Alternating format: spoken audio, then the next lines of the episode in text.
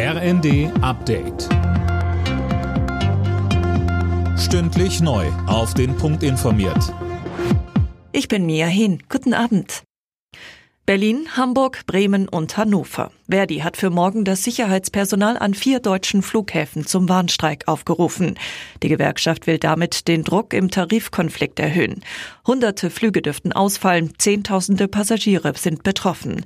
Die Hamburger Flughafensprecherin Janette Niemeyer. Wir raten allen Passagieren, dass sie sich auf dem Laufenden halten bezüglich ihres Flugstatus. Sie sollten sich bei Stornierungen, bei Flugumbuchungen oder auch bei Streichungen direkt an ihre Airline wenden und sich wirklich auf dem Laufenden halten auf unserer Website.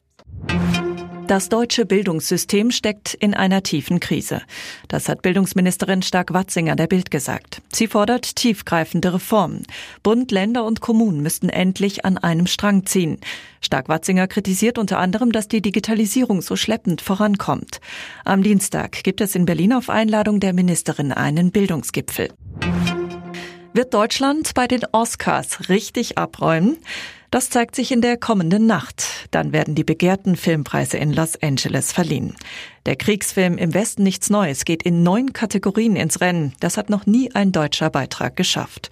Auch Frank Petzold, der die visuellen Effekte beigesteuert hat, ist nominiert. Und er freut sich schon auf die Verleihung. Es ist eines der wenigen Projekte, wo die ganze Crew als Freunde auseinandergegangen sind. Ich freue mich einfach auch, die Leute wiederzusehen. Ja, bei den Oscars, die sind ja sehr lang. Also man sitzt da vier Stunden rum, plus zwei Stunden roter Teppich und alles. Danach ist man fix und fertig. Aber es ist schön. Das ist einfach mal, man, man lässt sich feiern und natürlich diese ganze Glitz und Glamour ist natürlich auch lustig.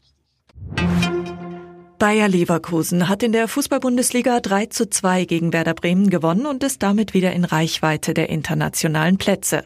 Außerdem feierte Freiburg einen 2 zu 1 Sieg gegen Hoffenheim, das dadurch auf den letzten Tabellenplatz abrutscht. Alle Nachrichten auf rnd.de